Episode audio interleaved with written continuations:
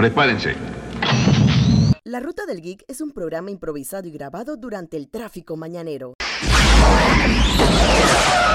Un momento, ¿qué está haciendo, Doc? Somos los mejores, los más apuestos y los verdaderos. Jorge Atencio y Alicia Roger les darán sus opiniones sobre lo último en la cultura popular. ¿Para qué necesita Dios una nave? Saldremos a pasear. Pues dile a ella que venga, ella también debe interesarse. Les advertimos que pueden haber comentarios o palabras fuera de tono, sonido ambiente muy alto, pero lo más importante, hay spoilers de las últimas series y películas. A donde vamos no necesitamos caminos.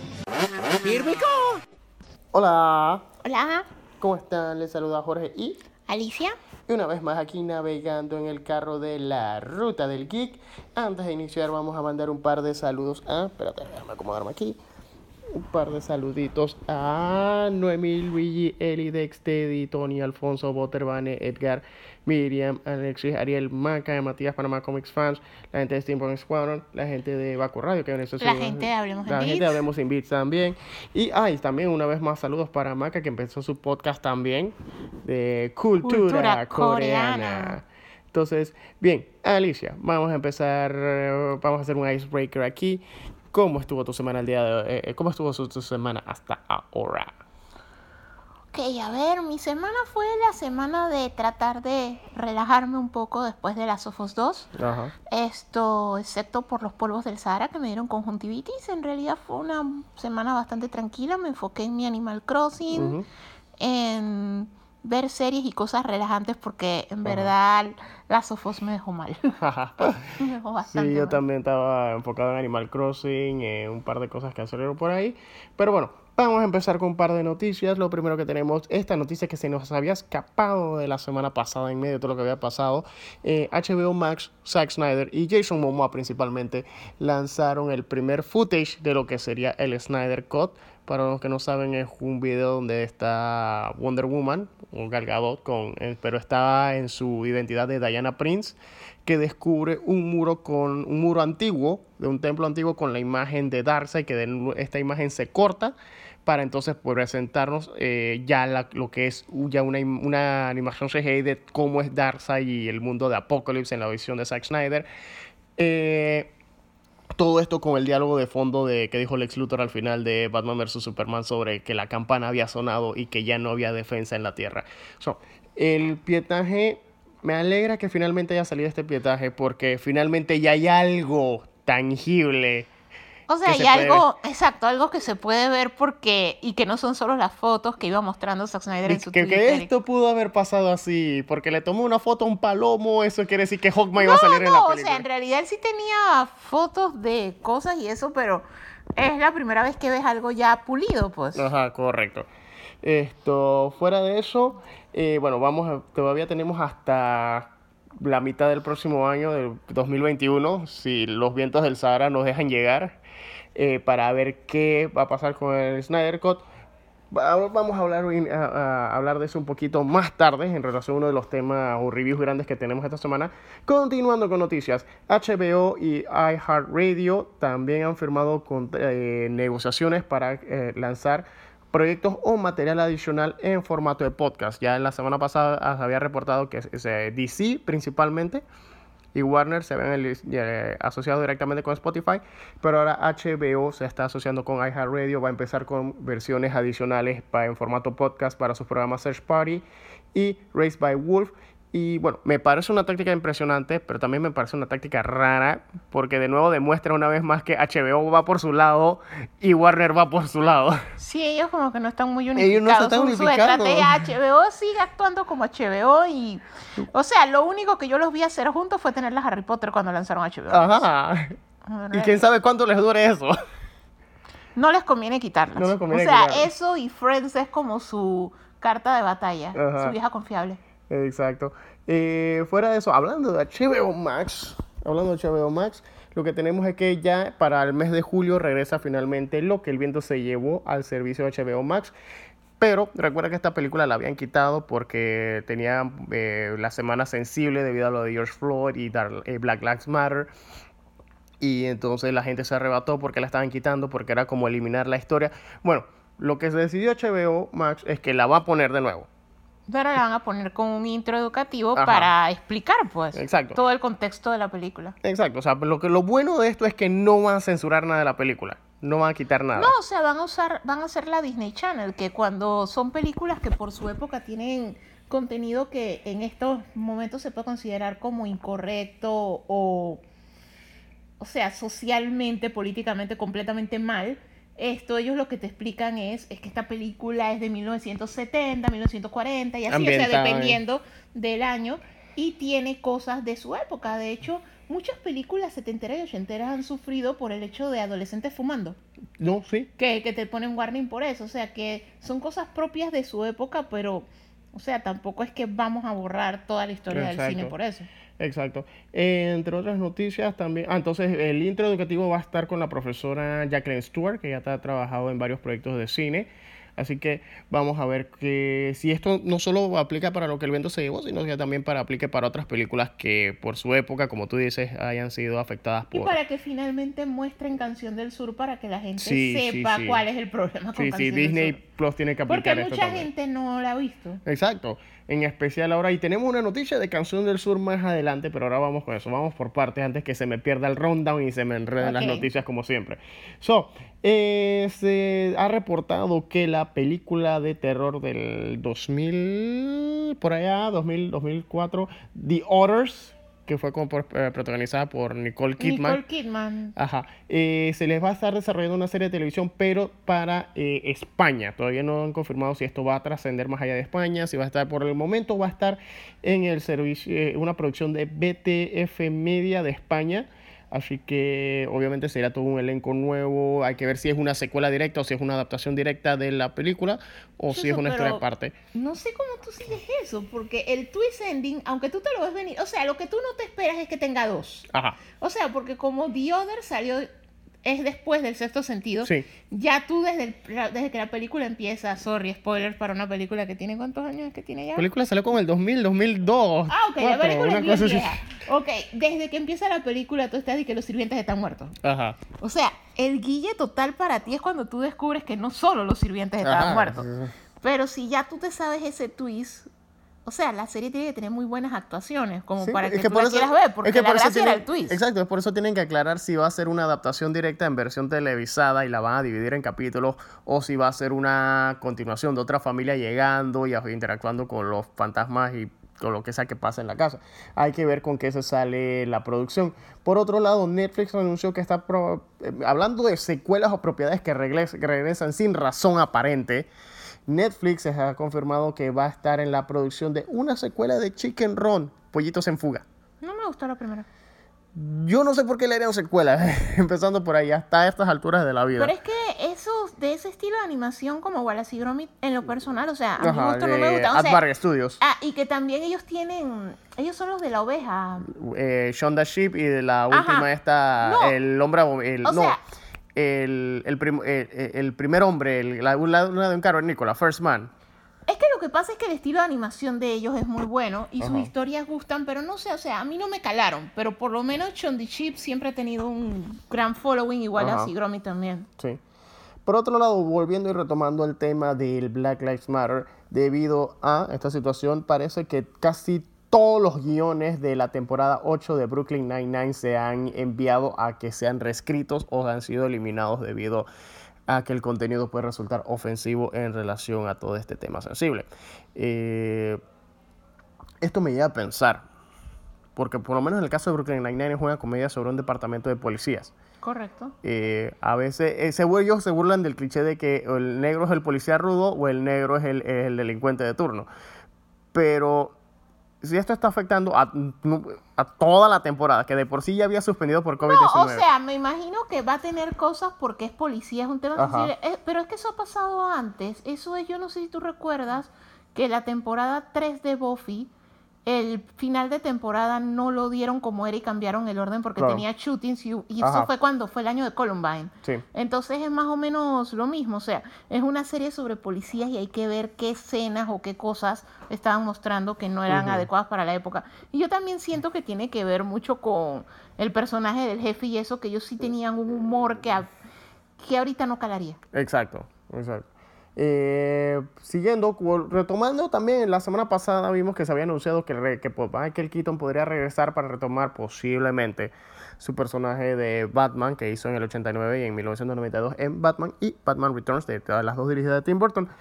Se reporta que, que para efectos de que su aparición, slash cameo, slash participación en la película de Flash con Ezra Miller, se indicaría que las dos películas que hizo Michael Keaton serían lo que eh, se considerarían como canon dentro del multiverso. Ah, van a borrar la- borrarían las de Schumacher. Lastimosamente. Ah, bueno, sí, porque como eso fue recasting, Ah. esto, si tú dices que el de viejo se ve como Michael Keaton, es como si las otras dos no existieran. O imagínatelas con Michael Keaton.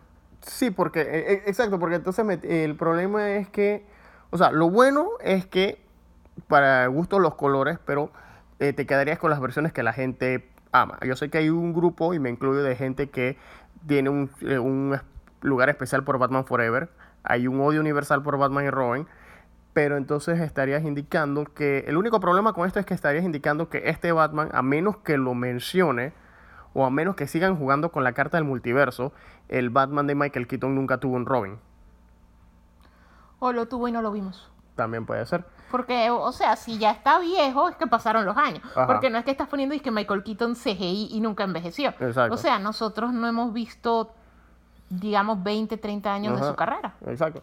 Y hay que ver también cómo lo manejan, porque si ya Ezra Miller salió en el crossover de televisión de DC, del Crisis on Es Infinite, que eso era lo que yo te decía, que a mí se me late, que ellos van a hacer Ellos algo van a como el tener que crossover de combinar. TV, que ellos al final te van a decir que todo era, todo era es válido, multiverso. pero son multiversos. Exacto, o sea, eh, o sea yo, me, yo me quiero quedar con esa explicación, porque no, que- no quiere decir que vayas a O borrar sea, van todas... a hacer su Into the Spider-Verse, pero basado Ajá. en el lore de ellos. O sea, Exacto. que te van a mostrar al final que no eran múltiples universos y todos es, existieron. Es como en la Star Trek del 2009 de J.J. Abrams, que lo primero que él te dijo es, esto es un universo aparte, se cambió el tiempo, esto es la- eh, tú puedes disfrutar las películas viejas sin ningún problema y puedes disfrutar estas sin ningún problema, somos una cosa aparte. Kind of. Sí, Yo lo quisiera ver de esa manera.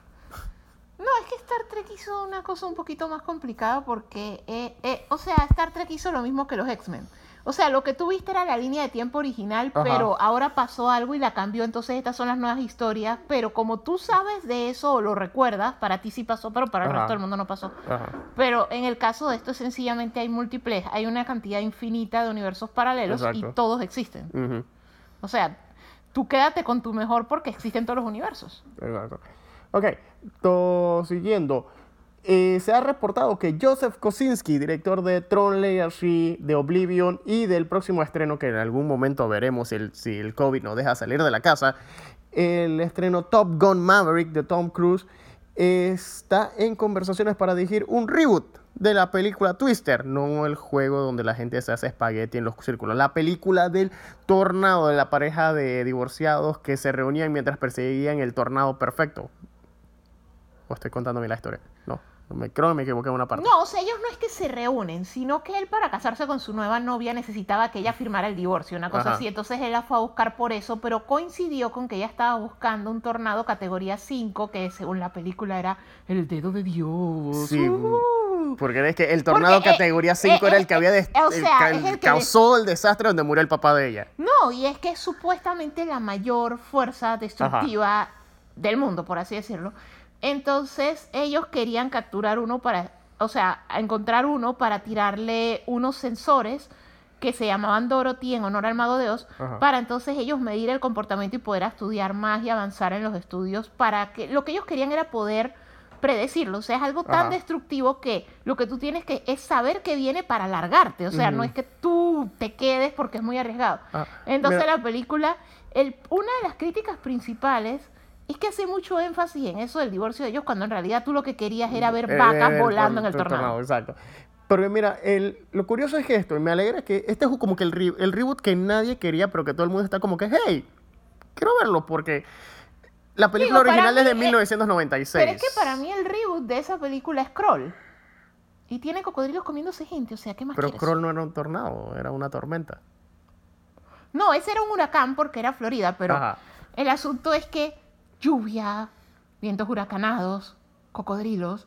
Ya también hemos visto No lo digas. tornado con No lo tiburones. digas, no lo dijiste. O sea, ya hemos visto un charnado. O sea, ¿yo para qué quiero un twister? O sea, tiene que ser la madre de los twisters. O sea, literalmente tiene que destruir la mitad de Estados Unidos para esta película Bueno, eh, bueno, usualmente las películas de desastres son un solo desastre. En Twister, si recuerdas, en 1900 la película Twister de 1996, fueron que ellos persiguieron como cuatro o cinco no, no, sí tornados. fueron como tres, pero el asunto fue que, o sea, repito, tornado con tiburones.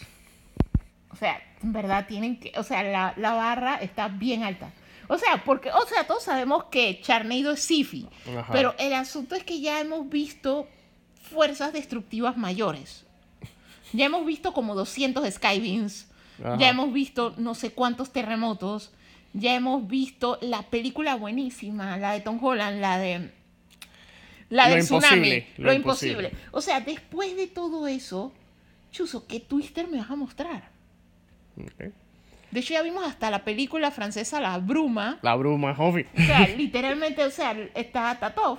Tendría que ser un tornado en una ciudad en vez de ser un pueblito para causar más efecto. No, y o sea, tiene que ser la madre de los tornados. Ok, e- esta semana también se, eh, eh, se dio el evento Marvel Avengers War Table, que fue donde por primera vez se mostró footage y gameplay del tan esperado juego de Square Enix de Marvel de los Avengers. Este juego, ¿cuándo fue que anunció? Cuando se estrenó la era de Ultron. O sea, O cua- tenía tiempo, pero... Tenían rato de trabajando en este juego, tenían como de qué... de- el- bueno, mientras Alicia investiga desde qué momento se había anunciado Marvel Avengers para... ¿Esto para qué consola viene? ¿Ya sería para PlayStation 5 o ya sería para todas las consolas? Esto tengo entendido que es para esta generación y la que sigue, pero déjame buscártelo. Lo que pasa es que se me enreda es con el de Marvel Ultimate Alliance, porque como lo, o sea, como son medio Ajá, similarescos, ok. esto, uh, pero es que este, Bueno, eh, lo que sí se reveló es que por lo menos en el evento finalmente se, se, revelaron, de- eh, se revelaron detalles de la historia del juego. Eh, la- el Story Mode o la campaña de historia nos presenta que los Avengers fueron en el día que, que pasó el evento, que, se, que hizo que los Avengers se reunieran por primera vez en el mundo del videojuego. El- ellos liberaron la, la niebla Terrigen, que es la que le da poderes a las personas y los convierte en Inhumans. Esto obviamente causa el origen de Kamala Khan como Miss Marvel, pero entonces esto hace que la corporación AIM, dirigida por George Tarleton, que es el villano principal y para los que conocen de cómics, este es el que se convertiría en MODOK. Él está manipulando eventos para hacer que los Avengers se separen y queden desacreditados ante, los, eh, hasta- ante el, ojo público. Por ende, cuando Kamala se da cuenta de que hay una extraña conspiración para eliminar inhumanos para beneficio de la venta de armas y proyectos de AIM, en una cosa, una situación parecida a los X-Men, ella tiene que buscar a los Avengers para entonces vencer las fuerzas de AIM y eventualmente, posiblemente, el Final Battle que debería ser contra MODOK o con cualquier otra cosa. Esto, el juego sale el 4 de septiembre, pero uno de los detalles cool es que él va a estar en las dos generaciones. pues, pero si tú te lo compras de la generación actual, tú lo vas a poder bajar gratis en la generación Ah, nueva, genial, o sea, Lo cual es una... es una gran ventaja.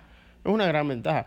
Pero sí, o sea, me- por lo menos la historia me llamó la atención y entonces lo que te está Pero el indicando juego está en desarrollo desde el 2017. desde sea, 2017, o sea, pero casi, no, casi no. cuando se estrenó Age of Ultron. Sí, exacto, pero no, o sea, no fue una cosa y se llamaba The Avengers Project, pero no Ajá. fue una cosa tan larga como otras. No, o sea, tres años, digamos, es como decir los God of War, mira el tiempo que toma entre un God of. War y otro God of War y así, o sea que un periodo de desarrollo de tres años es con todo y todo aceptable. Lo que me gusta es que fuera de lo que es el cine live action, Marvel Studios y todo esto, ellos han estado tomando proyectos con personajes que uno consideraría secundarios dentro de lo que es el, el mundo de los, los seguidores de los cómics. Son personajes que ya, que ya se merecen su spotlight en, en- en otros medios o, un- o- o una mayor cantidad de, de following, como en el caso de, de Spider-Verse que eh, para ese momento, para cuando se estrenó la película de Into the Spider-Verse, eh, no todo el público en general sabía de Miles Morales, pero ya tenía bastantes seguidores para que la película ya, teniera el, em- ya, ya tuviese el empuje que, que lo ayudó a subir los números. Y en este caso lo que ayuda es que mucha gente ya que sigue los cómics sabe quién es Kamala Khan como Miss Marvel. Y al mismo tiempo, ah, en especial en estos tiempos, ayudan lo que es eh, diversidad también. Porque sí, Kamala... lo que yo te iba a decir Cam- que lo que pasa es que Marvel está tratando de usar más su full roster porque entonces eso te da posibilidad, sobre todo si es un videojuego, Ajá. de que tú en el mar, el océano de personajes de Marvel puedas encontrar un personaje con el que tú realmente te Exacto. identifiques en, en todos los sentidos, o sea, porque viene de la cultura de la que tú vienes, Ajá. o porque se parece Porque en el caso de Kamala o Khan, ella- es más similar a ti en algo, en personalidad, whatever. Exacto, porque el caso de Kamala Khan ayuda porque ella es una niña, ella es musulmana y es adolescente, o sea, tiene bastantes puntos a su favor y obviamente esto es dependiendo cómo se resulten las ventas del juego y la popularidad de ella, porque ella también ha estado saliendo en otros otros juegos y otro, Sí, y otras sea, series. Ha salido más. O sea, esto da chance de que tal vez en algún momento Dios escucha a Kevin Feige y vayan a hacer alguna película con Kamala Khan como personaje principal. Eventualmente, Eventualmente, al paso que vamos. al paso que vamos, sí, me agradaría ver esa película. Sería, eh, sería un verdadero rostro nuevo. Ah, y, ah, entonces otra cosa, también la, lo que he mencionado, o sea, en el evento mencionaron que la película, eh, digo, en la película no, en el juego tú controlas a Kamala Khan, controlas a los otros personajes, pero la historia la lleva Kamala. Eh, la historia también influye Phil Sheldon, que es el personaje que narra el cómic de Marvels, que fue que fue adaptado en podcast dramático también. Y obviamente ya mencionamos a Modoc, que sería interesante verlo y ojalá también que después de este juego también finalmente salga en alguna película live action, porque yo creo- que es el único personaje clásico de Marvel que falta porque salir en... Sí, pero ya me imagino que ahora que ellos terminaron la Infinity Saga van a empezar a explorar otras cosas. Claro. A ver, Brian Lee O'Malley, en otras noticias, perdón, Brian Lee O'Malley eh, mencionó que ha estado trabajando en una reunión, un evento por el aniversario de Scott Pilgrim, de la película, eh, de Scott Pilgrim vs. The World y obviamente de su cómic. eh, bueno, no fue Brian Lee O'Malley, estoy diciendo la noticia mal. La noticia realmente fue que Edgar Wright y Brian Lee O'Malley han estado en conversaciones para hacer Scott Pilgrim en un anime pero no es algo que, que vaya a salir inmediatamente. Es algo como que han estado en conversaciones, han discutido la posibilidad de hacer un anime basado en Scott Pilgrim. Para los que no saben, Scott Pilgrim es esta serie de cómics que fue adaptado en la película Scott Pilgrim vs. The World sobre este muchacho que puede o no puede estar viviendo en un videojuego que tiene que vencer a los siete exnovios diabólicos de la chica de sus sueños, Ramona Flowers. O sea, en realidad, Scott Pilgrim se súper presta para Sí, animado. porque de hecho... el- el- de hecho, el, el estilo de caricatura que tiene el cómic, esto se prestaba para hacer una serie animada hace Ajá. tiempo de Steven Universe. O Claro. sea, porque los dibujos no son complicados. Y la historia es lo suficientemente ridícula. O sea, no digo que no se prestara en película. Yo sé que hay gente que tiene hecho con la película. En mi caso es una de mis películas favoritas. Me encanta. O sea, es sencillamente tan Absurda. y absurda, pero es una de las mejores películas de gaming, a mi parecer, pues. Pero el asunto es que animada se prestaría para que hicieran ya todos Exacto. y te contaran todas las que no- locuras que le pasan. Exacto, y que, y que la historia no sea tan comprimida en dos horas. Y, o sea, lo único ahí sería lo de los derechos porque sí tiene demasiadas referencias de juegos. O sea, el man literalmente se mete a recargarse en una de los lugares estos de los ferries de Zelda Ajá. y los, los soniditos y los iconos de Nintendo y cosas de Final Fantasy. O sea, No, y sin es- olvidar- es el mismo reto que tenía la pedazo de porquería esa Ready One. Player One. Esto, en los cuales necesitas muchos derechos para hacerlo bien, pero, o sea, sería una muy buena animación. Sí. Así que hay que ver qué, qué depara con esta noticia, porque todavía lo que mencionaron es que han estado considerando la idea, pero no es algo que sea oficial o definitivo ahora mismo. A ver, Sí, lo que pasa es que un detalle importante es que la película no le fue bien en cines. De Claro. hecho, a países como acá, de hecho, no la No la trajeron. Esto, yo sí recuerdo eso, que yo lo que hice fue que yo mandé a pedir el Blu-ray. de hecho, de hecho hay un aquí en Panamá un no creo que fue fue Botter o fue la trató de fue Botter y la gente de y- la gente de Astromono cuando Astro eh, en los días de que en los días pritis de Astromono ellos hicieron un evento para presentar la película. No, sí, yo recuerdo que hubo todo eso, pero yo sí recuerdo eso de que yo lo pedí fue de Amazon y lo vi con mis primos y entonces me volví como evangelizadora a la película. Pero Ajá. una cosa así de que cuando la Sí, vimos sí. la primera vez, estábamos uno de mis primos y yo. Ajá. Y como a la media, o sea, terminamos de ver la película y a la media hora después de verla llegó el hermano y espérate, tú tienes que ver esta vaina. Sí, y sí. después llegó y que Pedro y que hey, tú tienes que ver esta vaina. Y entonces cuando fuimos a ver en el mismo día, nosotros pudimos haber visto la película como cuatro o cinco veces. A ver, entonces, en otras noticias se ha confirmado que Elizabeth Banks estará produciendo y protagonizando una versión live action de la serie de libros y serie animada del autobús mágico, el Magic School Bus. Será producida por Mark Platt, que su última producción fue El regreso de Mary Poppins. Bueno, la parte del regreso de Mary Poppins es preocupante esa película es sencillamente Horrible. mala, horrible. La peor película para ver en un avión. Pero digo, si pudieron haber hecho, no, en realidad es buena si te quieres dormir. Esto, No si tenía pudieron hacer Dora la exploradora, Exacto, si es la que película es entretenida.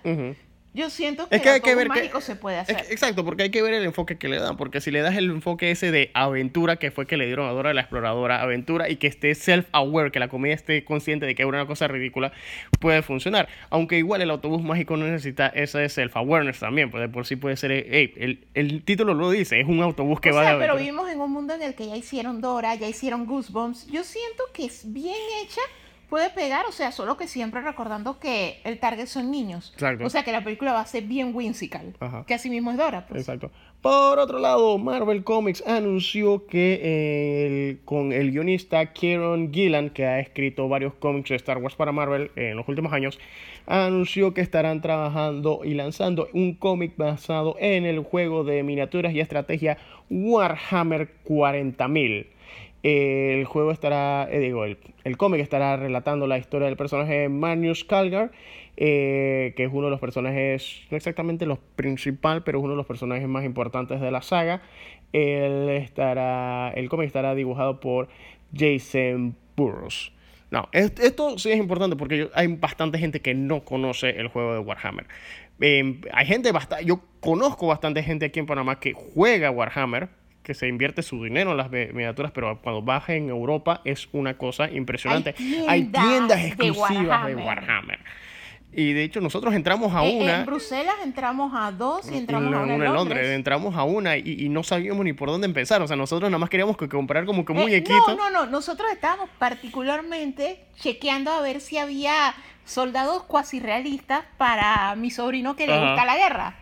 Entonces nosotros dije, bueno, esta es la mejor opción. O sea, le gusta enfrentar ejércitos, pero entramos a la tienda, entonces la tienda tenía todos estos como dioramas de las Sí, batallas ya configuradas para que tú las vieras que se veían espectaculares. Pero eh, lo único fue que se eran demasiado fantasiosos. Ajá. Entonces por eso no compramos. Pero o sea, es tan popular al grado de tener tiendas que solo vendan eso. Solo vendan eso. Y- muchísimo y, la y- y que las tiendas estén decoradas con los dioramas que usualmente se usan para pelear en los juegos de Warhammer. Correcto. O sea, es prácticamente la tienda te- entera era un diorama. O sea, lo único que los separaba es el pasillo donde caminas. Sí, bastante impresionante. Sí. Esto, por otro lado, eh, había, había un rumores de esto, creo que lo mencionamos en programas anteriores, pero ahora sí ya es oficial, confirmado por Disney. Eh, la montaña rusa acuática Splash Mountain, después de muchos años de ser conocida por Splash Mountain, tematizada bajo la controversial película Canción del Sur y el conejo Brian Rabbit o conejo Rabbito, cambiará y será rema- La retematizada. Van a retematizar de la princesa y el, sapo. O sea, hay gente que... Ay, mira, esta, la gente Esto está no, pero es que lo curioso es que la respuesta ha sido bastante positiva. Sí. Esto, más que nada porque era lo de uno de los. uno- un influencer de Disney que me gusta bastante, Michael Dos Disney. Esto, él hizo un comentario bastante válido que era básicamente que cuando él la primera vez que supo, medio que es interesante, pero ¿por qué? Pero eh, comenzó a investigar. Entonces, cuando tú comienzas a investigar sobre Canción del Sur, todo este contexto de el racismo, el niño cuando lo dejan, el, Mm. el señor que obviamente era un esclavo explicándole las cosas, pero hasta el contexto de que Briar Rabbit, o sea, la palabra Briar es, es como una mezcla de idiomas para decir brother, que es como los esclavos se llamaban entre sí. Oh. O sea, el conejo era la interpretación del esclavo como él se veía libre y haciéndole travesuras al hombre blanco que lo oprimía. Claro. Es que era lo que representaban los animales. O sea, la historia sí está, tiene conceptos muy fuertes de racismo. Entonces, ya era hora de hacerle un cambio. Y qué mejor que utilizar una de una princesa negra, empoderada, porque en realidad Tiana no es como No es Blancanieves de, oh, ¿cuándo vendrá mi príncipe? Y Cenicienta, nada de eso, sino que ella en verdad estaba haciendo su vida. Entonces es un buen modelo a seguir para las niñas. Y la atracción en verdad sí le tocaba un revamp. Sí, porque Y ¿cuántos era- años tiene esa cosa de ser Splash Mountain? ¿Tiene que 40, 50 años? No, Splash Mountain no está viejo, esa atracción es de los 90. Ah, ok. O sea, lo que pasa es que Disney a través del tiempo se va actualizando. Es como actualizando, decir, claro. Winnie Pooh es bastante reciente, que reemplazó también a Mr. Toad, porque Mr. Toad también es otra atracción que no sobrevivió el paso del tiempo. Claro. O sea, era una atracción en la que tú eras, una de mis favoritas, en la que tú eras un ladrón y terminabas en el infierno. Ajá. Que de hecho, a mí me gustaba, era por eso, fue la primera vez que me monté tenía siete años y fue, que coño, terminé en el infierno, qué triste". Y la censuraron, la volvieron Winnie Pooh. Entonces, Splash Mountain es una atracción que data de los 90, pero que fue basada en un tema que ya es hora de ir eliminando todo ese racismo sistémico. Entonces, es algo bastante bueno, pero como recomendaba Michael en su publicación, es bueno investigar para saber qué es lo que hay detrás. O sea, no sencillamente quejarnos de, están quitando todo. O sea, descubre por qué, descubre qué simboliza. Y entonces, es una buena oportunidad. O sea, mi única queja al respecto es que Rapunzel sigue siendo el baño. O Ah, sea, sí, no hay literalmente, nada la película Rapunzel. no es tan mala. O sea, no hay nada de Rapunzel y en el parque donde vivimos la torre Rapunzel Es es, el baño. es, es el, es el decorado del techo del baño. Ujú, o sea, Rapunzel es el baño. Y siento que, o sea, la película no fue tan mala así. Hablando de eso, eh, otro influencer que conocemos en realidad es un fotógrafo que trabaja en Disney. Este, se llama Nick, pero lo pueden encontrar en Instagram como solo photographer, porque también específicamente trabaja en, en Galaxy's Edge. Y es muy fan de Han Y es Solo. muy fan de, de Han Solo. Es el único Han Solo que sabe manipular una espada, un sable de luz. Eh, Solo Photographer publicó en sus stories que sí le agrada el cambio, pero que lo que le molesta. Él, él siente que, la, que, que el tema debió haber sido un tema original y que la princesa y el sapo debió haber tenido como que su propia atracción aparte, no ser el, re- el rema- tematizado No, de que, algo. ah, es que sí tiene un problema. O sea, la respuesta ha sido bastante positiva, pero el problema es que esa atracción encaja. O sea, cambiar en Disneylandia, donde tú tienes un área de Nueva Orleans y Piratas del Caribe está en el Bayou Claro. y todo eso tiene sentido. Pero en Disney World, una atracción de la princesa y el sapo no encaja a menos que tú crees una sección de Nueva Orleans, lo cual sería awesome, porque ya tú tendrías un área primero que todo para tener la deliciosa comida de Nueva Orleans que tiene Disneylandia en esa área, pero también tendrías la oportunidad de tener a Jack Skellington más seguido, Claro, eso es cierto. como lo que hacen en Disneylandia. Pero sí, o sea, en el caso de Disney World la rematización tiene que ser más grande porque tú no puedes sencillamente solo cambiar Splash Mountain porque, o sea, es el, el viejo oeste y la historia antigua de los Estados Unidos. O sea, ninguno, con ninguno de esos dos temas y el área de aventuras. O sea, con ninguno de esos temas va la princesa y el sapo. O sea, que sí tienes que crear el New Orleans Square, lo cual sería formidable. Buen punto. Lo que más me ha sorprendido de esta nota es que lo complicado que se nos ha hecho decir la palabra retematización. Sí. Cuidado, y es que no existe en español. So, en otras noticias, se- Netflix también anunció que eh, habrá un anime basado en el juego Cyberpunk 2077. El anime estará coproducido por Netflix y eh, Studio Trigger, se llamará, eh, que son los creadores, y, es- y el director Hiroyuki Imaishi, que son los creadores de Gurren Lagann y Kill la Kill en el anime para no, con- no, no confundir a nadie, el- son los que han estado produciendo el anime. El anime se va a titular Cyberpunk Edge Runner. Eso es algo que, conocen, viendo las animaciones de Gurren Lagann y Kill la Kill, se- sin duda va a ser una cosa súper impresionante. Sí, se va a ver súper bien. En especial porque Cyberpunk es uno de los juegos más esperados de... Sí, porque la- como es de los creadores de The Witcher, el juego, no el libro. exacto. Esto, y también va a ser conveniente porque, o sea, siendo Netflix, con toda la maquinaria que tiene Netflix, le va a dar más publicidad al juego en el mundo de en el mundo no tan gamer, pues. O sea, le va, le va a abrir las puertas. Lo que hizo la serie de The Witcher por The Witcher, Witcher. tanto las novelas como los, juegos. juegos. De hecho, los juegos incrementaron sus ventas y las sí? novelas porque lo abrió a un mundo mayor. O sea, Netflix es más masivo. Mm, genial. Esto, a ver, ¿qué más? Eh, la actriz y doctora, porque sí tiene un doctorado en neurocirugía, si no me equivoco, Majin Bialy, conocida por eh, sus papeles en los 90 como Blossom y por ser Amy Farrah Fowler en la serie The Big Bang Theory, está con la, eh, va a lanzar a inicio del 2021 una novela gráfica llamada Flash Eso es un libro educativo con diferentes co- eh, historias cortitas en los que va a utilizar a Barry Allen en Flash para explicar diferentes eh, temas científicos aplicados a lo que es el STEM, que es la ciencia, eh, tecnología, ingeniería y matemáticas aplicadas al mundo real. Un- me alegra, eso es una cosa que quisiera ver. pues, está eh, eh, tematizado para niños hasta 12 años, pero me alegra que se esté utilizando esta faceta de con los personajes de DC. Una Sí, faceta porque es más- una manera de hacerlo amigable y divertido para los niños. Ajá, y lo agarraste con el personaje que más se ajusta a eso, que es Barry Allen, que es un científico forense. Sí. O sea, de todos los personajes, tú, y todos los personajes que hay de DC, no Batman, ese es el que más se ajusta para que Que son digo, que se- sabéis que a Lucius Fox, que los niños no saben quién no es. saben quién es. Y Batman, Batman, hay algo que no haga Batman, por favor. él es él, él No, solito pero es por el tono que tú quieres que tenga. Claro. O sea, un libro de ciencias para educar a niños con Batman sería como si lo escribiera Cárcamo. Exacto. O sea, cállate, idiota. O sea, ¿por qué no entiendes esto? O sea, mientras que Flash es como más kid friendly. Exacto, y, y- exacto, y Flash es el héroe que siempre sonríe. Exacto. Entonces, eh, she will let you, ay, ¿cómo se pronuncia eso? She will tell you for eh, confirma que participará en Doctor Strange 2, Doctor Strange y el universo, el multiverso de la locura, retomando el papel de Barón Mordo. No dio más detalles, como todos sabemos, Mordo inicia en, en la versión del cine.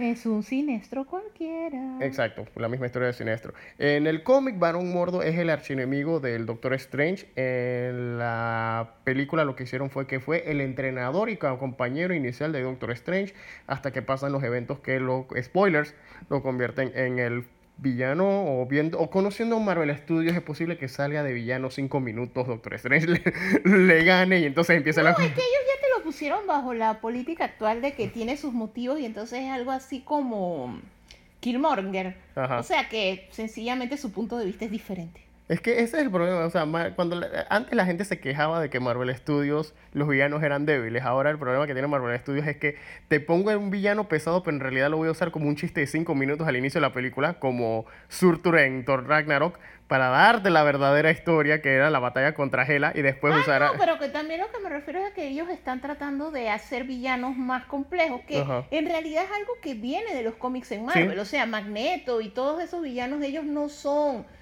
O sea, no son sencillamente que Michael Myers nació malo y tiene los ojos negros. O sea, Ajá. son complicados. Ajá.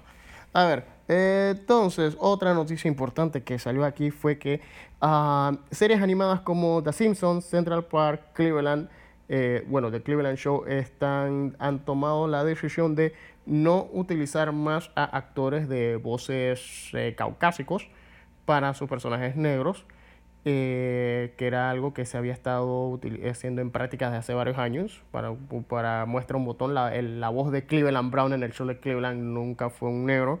Eh, la voz de, de Apu en Los Simpsons era Hank Azaria, que, ta- que siempre no es que no es hindú. Y de hecho, y la noticia también se dio porque en, en la serie Big Mou- animada Big Mouth, otra perso- otro personaje que es una niña morena, no era, no era una actriz negra. Y en la serie animada nueva de Apple TV Central Park era Kristen Bell, que estaba haciendo el personaje de una niña negra, que ahora, debido a todo el incidente de Black Lives Matter, van Pero a... es que eso es algo que venía mal Sí. desde hace años, o sea, porque eran actores blancos quitándole el trabajo a actores negros. O sea, en realidad siempre debieron haber sido negros. Ajá, entonces mientras que por otro lado nunca ellos nunca tuvieron problemas en darle personajes blancos a actores negros, como en el caso de Samurai Jack. Samurai Jack era el actor, el actor No, sí, porque al final son animaciones y tú no ves, o al final muchas veces lo que pasa con las voces también es que tú buscas una voz en específico, que es como el caso de Darth Vader, o sea, el personaje es blanco, pero el actor que hacía la voz de Darth Vader era James Earl Jones, que es un actor negro, pero era porque chus, era un personaje imponente y tú querías que hablara soy tu padre. Soy tu padre. No como hablaba el que realmente estaba usando el traje. Soy tu padre. No, no era que tenía la voz squeaky, era que hablaba muy cowboy. Soy tu padre. Exacto. El problema era ese, era muy campirana su voz. Obi-Wan te dijo la verdad de tu padre. Órale, mi cuate. No, no era mexicano. Eso, señores, es un estereotipo. Mexican Lives Matter. so, um, volviendo al tema, a la última noticia de la semana, eh, se ha confirmado que hay dos películas para rebotear eh, o relanzar la saga de Piratas del Caribe por parte de Disney. No va a estar Johnny Depp involucrado. Hay una en Al la que hay un proyecto en que están los mismos guionistas de que escribieron las cuatro o cinco películas con Johnny Depp, este, de, de- Elliot, el señor este, Elliot y O Terry sea, las Rossio. tres primeras eran buenas, pero ya la cuatro y la cinco, guay. Y entonces todavía no hay detalles de ese proyecto, pero el otro proyecto que es el que causó noticia esta semana es que estará Margot Robbie, siendo una pirata del Caribe. eh, y el guion va a ser de Christina Hodson, que escribió Birds of Prey o La fabulosa emancipación. de Ella ustedes saben, Harley Quinn. Eh, pero sí, el proyecto estará, eh, no han dicho más nada del proyecto, o sea, solamente sabemos que va, va a ser una pirata mujer y que el proyecto está, va a estar escrito por la misma guionista de... Pero lo eh, que hay que ver Harley es. ¿ella va a ser el Jack Sparrow character o ella va a ser la Elizabeth character? Es que no han dicho qué tan o la es Will esto. Turner, porque al final de cuentas, Jack Sparrow era como el Beetlejuice, pero en realidad no era su historia, la Exacto. historia era la de Willie Elizabeth. Exacto, como en la película de Beetlejuice. Ajá, exacto. Entonces ahora en esta, ella es la que va a ser el personaje chistoso, que está, sencillamente está ahí y que es la cara de la franquicia, pero que la historia es de quién sabe Es quién o la realidad, historia se trata es de que en. O realidad sea, no, sabemos, han revelado nada. no han revelado nada, o sea, ni siquiera sabemos si esta Piratas del Caribe tendría magia. ¿Qué tal si son piratas normales? No. Porque no, no pueden ser piratas normales. La atracción era sobre piratas normales. Sí, pero o sea, ya tú construiste todo tu mundo. O sea, literalmente tú construiste tu Piratas del Caribe Universe, Ajá, en el que hay magia y hay pulpos y hay el Kraken. ajá. O sea, tú ahora no vas a poner historically accurate pirates. O sea, no sabemos el contexto, o sea, no sabemos si es que, eh, no- eh, sabemos que hay dos proyectos de Piratas del Caribe, no sabemos qué tan dentro del universo o qué tal si simplemente son otras historias de piratas mágicos o no mágicos. No, pero por eso te decía que yo siento que es eso, que son otras historias de piratas, pero bajo el, o sea, más o menos como el mismo esquema, porque el esquema que ellos crearon se prestaba para crear y contar historias de otros personajes. Lo que pasa es que al final ellos siempre terminaban volviendo a Willy Elizabeth. Ajá. Ok, entonces vamos a los reviews. Eh, Alicia, tú viste completa los 10 episodios de la serie Love Victor, que es una secuela spin-off de la De Love película Simon. Love Simon, Yo Soy Simón, que está basada en los libros de, en el libro titulado Simón y la agenda Versus política. la agenda Homo sapiens, burlándose de cómo de- solían decir la agenda gay. Ajá. Entonces el libro en el título se burla de la agenda Homo sapiens. Ok. Ok, Love Victor, esto tiene un buen elenco, los chicos actúan bien. Esto cae en algunos clichés de serie de adolescente. El mejor amigo es como, literalmente es un Styles de Teen Wolf. Esto no es una serie, digamos, como 13 Reasons Why tan dramática. Esto, pero es un cambio a la historia de Simón. Esto, la historia de Simón es este muchacho que él desde que vio, no sé si fue Harry Potter o algo así, que él se dio cuenta de que estoy viendo estas películas y me gusta el man, y él, o sea, él va descubriendo que es gay, y entonces él va progresando en su historia hasta el punto de, sencillamente ya es hora de decirlo, pero que él se escribe emails con otro muchacho, los emails salen a la luz y todo esto, la historia de Simón. Esto, en el caso de Víctor, como la historia de Simón fue tan pública porque todo se daba en un foro que tenía la escuela, Víctor es un chico que su familia, por circunstancias de la familia, se mudan a la ciudad donde vivía Simón y él queda en la escuela donde estaba Simón. Entonces, como Simón, la historia se hizo pública, él lo contacta por Instagram como para decirle, dizque, hey, yo me estoy mudando a, a tu escuela y yo creo que estoy pasando por lo mismo que tú. O sea, yo no sé, pero puede que yo sea gay como tú. Y no sé qué hacer. Entonces lo que le dice Simón es lo clásico de mi escuela es muy abierta y todo esto, pero la diferencia entre Simón y Víctor es que Víctor es latino. Ajá. Entonces todas las circunstancias cambian, o sea, son latinos, esto, el papá siempre está que, oye, macho, flaco, mi hijo el deportista, mi hijo el más hombre, o sea, eh, él sabe que cuando él finalmente le diga a su familia, no va a ser como la familia de Simón, que automáticamente lo aceptó y todo normal. Esto, aparte de eso, los padres están con conflictos, entonces él se apoya mucho en Simón, que Simón ya está viviendo su vida independiente. De hecho, Simón se fue a Nueva York. Esto, de hecho, uno de los mejores episodios es cuando finalmente ves a Simón y entonces ves cómo ha avanzado su relación, cómo ha madurado y que y cómo en realidad no es él solo, sino que él al salir del closet forma parte de una comunidad y que la comunidad que él creó, que es como su comunidad del anillo, que son sus roommates, son los que están ayudando a Víctor. O sea que Víctor tiene todo un sistema de apoyo detrás.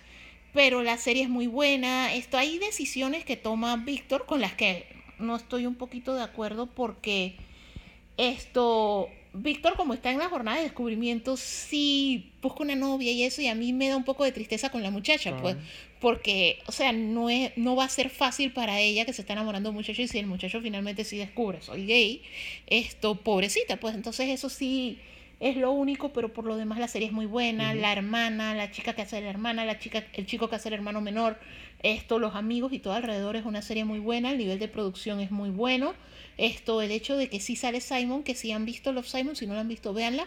O sea, es una de las mejores películas sobre ese tema del descubrimiento, de ir saliendo y de aceptación. Esto, la serie es muy, muy buena y la recomiendo. Está en Hulu y me imagino que pronto también la van a traer a otros servicios y canales acá en Latinoamérica. Ok, a petición de nuestro amigo Teddy, yo no, no estoy conversando porque se me olvida saludarlo. Pues A se peti- olvida toda la semana. Nuestro amigo Teddy nos pidió, me pidió, bueno, eh, que, le- que nos preguntó si habíamos leído o qué pensábamos del cómic Dark Knight, Dark Metal de DC. Eh, me tomé la, la tarea de meterme en el lado oscuro del internet. Dark Knight, Dark Metal es la continuación del evento de DC Comics de hace un par de años atrás, Dark Knight Metal. Eh, ok, me va a tocar hacer como dice que para explicar este spin-off tengo que explicar lo anterior. Dark Knight Metal es esta saga de DC en donde se descubre que no solo hay un multiverso, ahí existe un multiverso oscuro, un Dark Multiverse, en donde hay, existen los Caballeros Negros, los Dark Knights, que son versiones de Batman de otros universos, en donde Batman es el Batman Flash, eh, hay un Batman que es Doomsday para matar a Superman, eh, y el mismo Batman de por sí es un Batman que se convirtió en el Guasón, que es la popular imagen que ha estado saliendo, que es el Batman que ríe. Ah, el Batman que ríe Superman. No, ese es el Batman Batman, pero es un es- ese es un, un Bruce Wayne que mató al Guasón y después se inyectó el veneno del Guasón y por eso es el Batman que ríe. Eso es lo que él hizo en su mundo. Y entonces en otro mundo lo que hizo fue que convirtieron a Doomsday en el en un Batman para de- después que mató. Es una cosa toda loca. Entonces eh, lo, se llama Metal porque los superhéroes tienen que descubrir a través de la, la historia del universo y del multiverso de DC Comics, tienen que descubrir unos metales que les sirven para poder contrarrestar este caos multiversal que está ocurriendo. Entonces, lo que nos lleva a la saga Dark Knight, Dark Metal. De una vez más, bajo el guion de Scott Snyder y el arte de Greg Capullo, si no me equivoco, el, el cómic es totalmente fumado. Eh, nos muestra que el- la, la premisa del cómic es que el multiverso oscuro se está saliendo de control. El- que existe una entidad que se está alimentando de las crisis. Ok. O sea, cada vez que ha ocurrido una crisis en el universo de DC, ya sea la crisis de las tierras infinitas, la crisis infinita, la hora cero, cada vez que ocurre una de estas cosas, eso le da poder a esta entidad. Y entonces para y, y ya la entidad ya tiene suficiente poder para entonces ya empezar a destruir todo. Y la única forma de destruir la entidad es creando una anticrisis. Ok. Que ahí es donde queda el primer episodio. O sea, el, eh, el arte me pareció espectacular. Siento que es una historia que solamente, al igual que la original, que Dark Knight Metal, estas son historias que solamente las puedes, en teoría, en teoría la puede leer cualquier persona que ha que, que tripea cómics o que este es su pero no una persona que este sea su primer cómic. Este cómic requiere busco bastante conocimiento de lo que es DC o por lo menos saber qué ha pasado antes. No es que tengas que leerte toda la historia de DC, pero tienes que por lo menos haberte o leído un resumen de Wikipedia o por lo menos saber qué eventos grandes pasaron porque está eh, varios momentos que no vas a saber de qué diablos están hablando los personajes.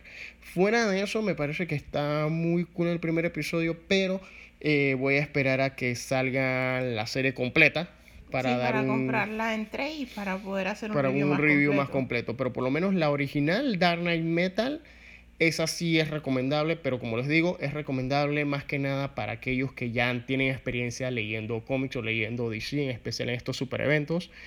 Eh, fuera de eso, me, yo me leí en la semana, hablando de cómics, me leí en la semana el Marvel Masterworks que salió en- en- durante el 2000 eh, de Amazing Spider-Man, un recopilatorio de los primeros 10 capítulos que escribió Stan Lee en los 60 de Amazing Spider-Man. Eh, fuera de lo único malo que le encontré fue la idiosincrasia, ciertos detalles de humor, cosas, porque fue el estos capítulos fueron escritos en los 60. O sea, ciertas cosas que ya no cuajan en época actual. Pero fuera de eso, una cosa que sí es impresionante es la narrativa de Stan Lee. ¿Qué? Stan Lee no era conocido por tener una super narrativa. O sea, las historias pasaban a lo random, pero lo que sí tenía continuidad en el caso de Spider-Man era la vida de Peter Parker. Tú sabías, en el, tú veías un capítulo de Spider-Man, él podía haber peleado con un villano random, puede haber peleado, con el, peleado contra el hombre de arena y en el siguiente capítulo, el, contra el Doctor Octopus, no pasaba nada, pero sí había una continuidad de qué le pasó a Peter Parker. Ah, en este capítulo que peleó contra el hombre de arena consiguió el trabajo en el Daily Bugle. En este otro capítulo fue que empezó a interactuar con la secretaria de J. Jonah Jameson, con Betty Brant, y así sucesivamente. Eh, poco a poco él, él estaba bien enfocado en armar la novela, a pesar de que sí tenía problemitas de, de continuidad con ciertas cosas, porque sabemos que Stan Lee desde incluso desde joven se le olvidan las cosas. Hay un capítulo en el que escribe literalmente Peter Parker se presenta como Peter Palmer. Ok. y que Doctor Octopus le dice ¡Superman! pero fuera de eso, eh, pero fuera de eso, lo que, eh, y lo que sí me impresiona es que, por lo menos en la narrativa de cómics actual, y más que nada está el efecto, lo que ahora se puede llamar como el efecto Netflix. Ok. Aunque ellos, esto ya pasaba antes de Netflix, que es que ya todos estamos acostumbrados, tanto guionistas como tele- eh, público, estamos acostumbrados a la narrativa secuencial, a que todo esté serializado. Ah, no, pero es que eso, eso es más.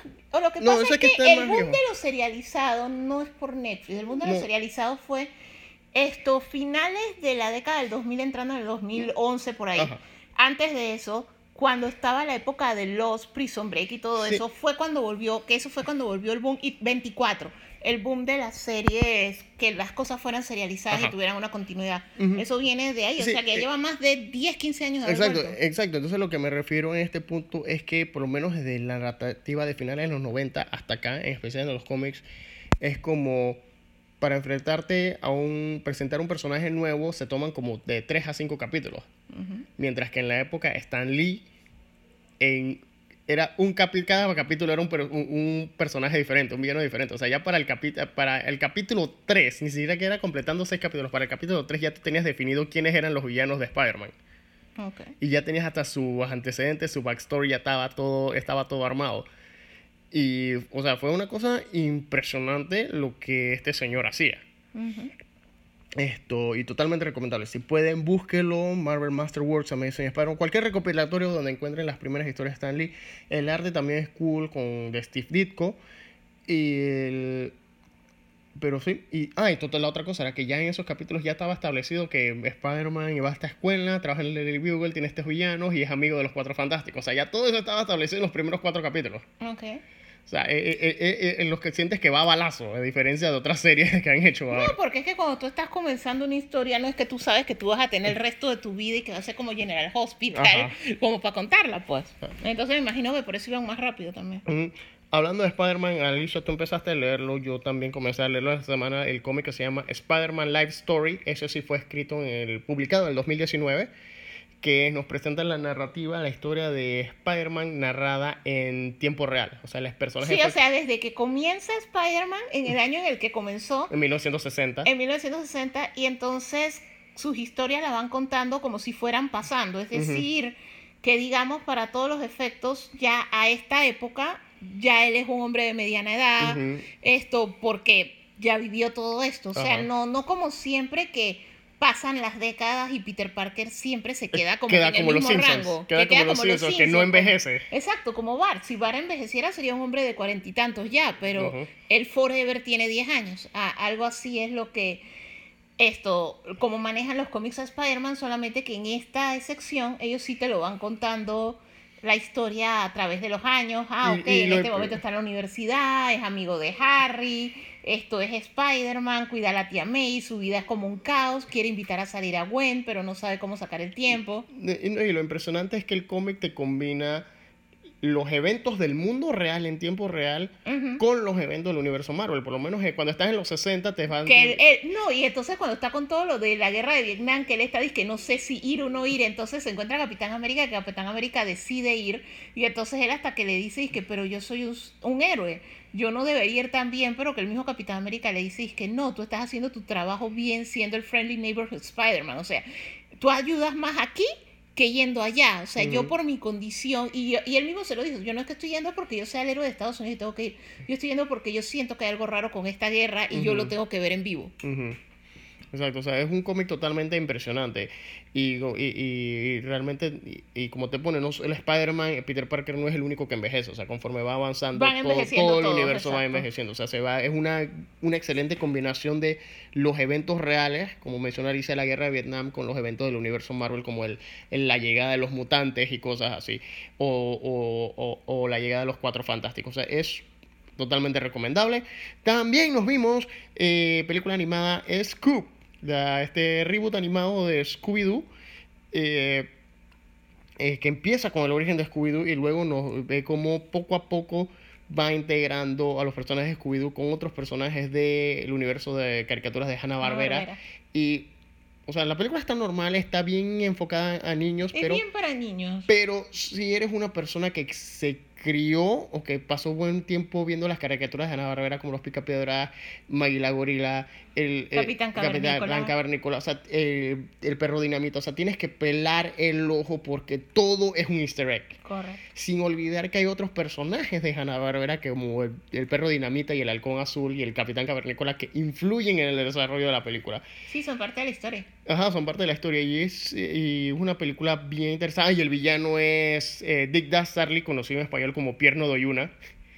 Eh, El que tiene el perro que se ríe así. el perro patán. ¡Patán! Que en inglés le decían Motley. O sea, película está bien cool. eh, me encantó. Pero sí, obviamente es bien enfocada para niños. Y es una de esas y, y lo que me agrada es que si en ciertos puntos de la película la película sí hace cosas que tú hubieses querido que la película live action hubiese hecho o sea es el mismo dilema de las películas animadas de DC o de Batman contra las películas live action que las películas animadas toman ciertos riesgos o son más enfocadas en en, en la narrativa de la historia mientras que el, el- No, yo siento que lo que pasa con esta es que ellos se dieron cuenta al final de que Scooby-Doo es más que nada para Ajá. niños. Entonces la película está como que bien hecha para el target, que era algo que las películas anteriores como que descuidaron porque las películas anteriores era como tú creciste con Scooby, pero ya eres más adulto y entonces el humor era distinto, todo el stoner comedy que tenían con Charlie. Claro. Esto estaban como desenfocadas del target. Entonces esta como que se enfocó más. En el caso de DC con las animadas versus las live action es sencillamente eso de el universo que tú asumes, o sea, las audiencias. Ellos saben que su universo animado dentro de todo es más para el que lee cómics o que por lo menos conoce su cultura o que por lo menos vio Batman la serie animada versus que el cine, si ellos todavía están considerando mucha gente, esta va a ser la primera vez que ve al superhéroe. Entonces no tratan de, o sea, no hacen las tramas tan complicadas. Que es como un fallo, porque ya ciertos estudios y eso han mostrado que tú puedes hacer tramas complicadas. Las series de TV, o sea, cosas como que Amazon lanzara The Voice, esto, Netflix con Umbrella Academy ya te están lanzando otro tipo de héroes, otro tipo de personajes y te están mostrando que, o sea, tal vez no serán los más masivos, no serán con más rating, pero son historias que las puedes contar Ajá. y sí van a tener su público. Ahora, una cosa que siempre me ha llamado la atención de Scooby-Doo, porque yo tengo una historia personal rara con Scooby-Doo, que, que es que es para mí es como que la franquicia que no sabes que te gusta hasta que sabes que, hasta que te das cuenta que no está. Porque Scooby-Doo se reinventa tantas veces, desaparece y vuelve a aparecer en una nueva versión que, por lo menos a mí me ha pasado eso, que hubo un tiempo en que yo estaba rechazando Scooby-Doo y lo dejé de ver y cuando volví, creo que cuando salieron las series, las primeras, las películas animadas, las que era de que Scooby-Doo and the Ah, los tres chiflados. no, esa no, cuando eres que Scooby-Doo y la, la persecución cibernética, Scooby-Doo y la isla de los zombies, ahí fue cuando Ok. de que volví a, retomé Scooby-Doo, la volví a ver, me lo volví a tripear, después salieron las action, me fui, después volvieron las estas series animadas, o sea, e- e- es, increíble cómo Scooby-Doo, un producto creado en los 60, se ha, ha buscado siempre como que la es que manera... lo que pasa es que siempre se refresca. Siempre porque se a mí refresca. la Scooby-Doo original no me gustaba. Pero te gustaba la de Scrappy. Es que yo empecé a verlo por la de Scrappy. Porque Ajá, a mí no me yo gustaba. también. Yo me veía la de Scrappy. Soy una de las pocas personas que el personaje se me hacía chistoso. Porque Sí, era este exacto. perrito todo pequeño y peleón. Entonces a mí me gustaba por Scrappy. Ajá. Después de Scrappy, esto, yo dejé de ver Scooby-Doo. Ujú. Y yo regresé fue por un cachorro llamado Scooby-Doo. A mí Ajá, esa sencillamente también fue me buenísima. encantaba. O sea, para mí la mejor serie de Scooby-Doo era El un cachorro, llamado Scooby-Doo, exacto. Entonces ahí fue que volví y ya después me volví a desconectar. O sea, que ya cuando era que las películas, que ah, en esta sale John Cena, ah, en esta sale Supernatural. Ajá. O sea, esas así, pero nunca ha sido una cosa dizque, que me matara tanto, pues. Pero sí tienen momentos en el tiempo. Esta película Scoop por lo menos me gustó. Sí. Las live action no me gustaron No, para no, no, nada. No, no, esas son una cosa rara. Esas son unas cosas raras, como que quiero, es que soy una película de Scooby-Doo que no quiero ser una película de Scooby-Doo. Y hago lo que me da la gana con la franquicia, convierto a Scrappy en el malo porque yo sé que el internet dice que Scrappy es un personaje en tuco, así que lo voy a volver el malo en la película. Sí, es que lo que pasa con Scrappy es que Scrappy es un personaje así tiempo de Jar Jar Binks. Ajá. O sea, si tú tenías 7, 8 años cuando tú estás viendo a Scrappy era lo máximo. Ajá. Si tú no tenías 7, 8 años, Tú lo era annoying. Ajá. Entonces, el personaje es sumamente odiado. Y, no- y no- nadie sabe por qué. O sea, es. Scrappy es el malo en la película live action y es el villano en el cómic que hizo DC que se llama Scooby Apocalypse, que es un Scooby contra un apocalipsis zombie. Y es raro, o sea, lo, lo buena noticia no es, no es spoiler. Scrappy no es el villano de esta, de esta película Ni nueva. sale. Ni sale. Así que no hay que pre- preocuparse por eso. Fuera de eso, la película está cool. Y nos vimos The Grudge, la versión de The Grudge, la maldición del 2020. Horrible. Eh, para los que no saben, es la de esta, la, es esta Es la película. casa que eructa. La casa que eructa, como dice Alicia. Es la maldición de la casa que... la casa está eructando toda la distancia. De la- ajá. Exacto. O sea, no hay más que decir de esta película. Eh, O sea, la primera con o sea, era mala, pero Dios o sea, la- mío, las dos japoneses. Yuwon. Yuwon era que se Esta llamaba. se llama. Ajá. Pero luego le hicieron con The Grudge, que le hicieron con Sarah Michelle Gellar, que era eso, que ella se iba a Japón y cuidaba a alguien. La. Pero la cosa es que esa era mala, pero no era tan mala. De hecho, la escena de la ducha a mí me traumó por meses, que cada vez que yo tomaba una ducha me daba miedo que una mano me estuviera poniendo el champú. Pero hasta esa escena la hicieron mal. Sí. Dios mío. Sí, porque la repiten en la escena, en la película, ya solo y para nada más para dañarle el trip a más de cuatro personas. Esta vez en la ducha no es una chica, es John Cho de Harold y Kumar, el Capitán Star Zulu, Trek. el Capitán Zulu de Star Trek en las nuevas de J.J. Abrams. So, nada más, esa, esa es una idea terrorífica. Te cambiamos a Sarah Michelle Gellar por Harold y Kumar. Sí, él era también. Y él era tan. Y entonces ese man me cae mal, porque él era ¿Te cae malo. mal? Sí, porque él era el malo en esta, la de Cabot Crane. Y él también era malo. Ah, en la serie de Sleepy Hollow. Ajá, él era malo en. Sleepy Hollow. Y él también era el malo en esta. La del apagón, que salió después de los. Eh, Que sale el Hobbit.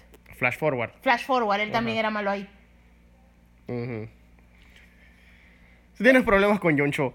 Sí, porque es que cuando es malo, es malo, conchale. Bueno, o sea, sí. cae mal. La cosa es que él la, la historia de Eden Grudge fue malísima Ah, sí, porque es como antológica. es o sea, antológica. Lo que pasa es que, en premisa, si tú entras en la casa que tiene la maldición, te jodiste. Entonces. Aquí lo que hace es que la maldición diferentes viaja. personas entraron. Y entonces ellos No, tienen es que, es que, es que pero se te olvida un punto importante. O sea, sí, si entraste una- en la casa de Japón que tiene la maldición y no vi- y te tienes que ir de Japón y te vas en este O sea, caso a Estados sigue. Unidos, la maldición te sigue. Es como el tiburón de tiburón la venganza, que te sigue de California hasta las Bahamas. O sea, ese tiburón cruzó el canal de Panamá. Ajá, tiburón 4 la venganza. Pero el asunto. Que es mil veces mejor que esta vaina. No, sí, o sea, hasta Tiburón 4 es mejor que esta vaina porque chuzo, la escena cuando se comen a Sean, tú no te la esperas. Ajá. O sea, sí, es un pendejo. O sea, tú sabes que cuando tú ves un cable frotando en Amity, tú no metes ni la mano, ni la cabeza, ni nada en el agua y viene el muy soqueto a ponerse a ver el cable, le comieron la cabeza. Pero eso asustó muchísimo más que toda esta película. Sí. O sea, es sencillamente malísimo. O sea, debieron dejarlo ahí. O sea, ellos lo que deberían hacer es pagar la licencia japonesa y pasar las japonesas acá. O si quieres un remake para tener mejores efectos especiales, dale a los productores y a los directores de allá presupuesto para, hey, hazla más grande porque ahora sí la quiero distribuir mundialmente. Pero no la saben adaptar. O sea, todas han sido malas. Porque Eddie que El, no, y no saben aro, qué hacer. el aro la primera es más o menos decente. Pero el aro la segunda fue horrible. El aro la de el email Ajá. fue horrible. Esto, la del agua oscura, la del agua negra. Blackwater, Blackwater fue horrible.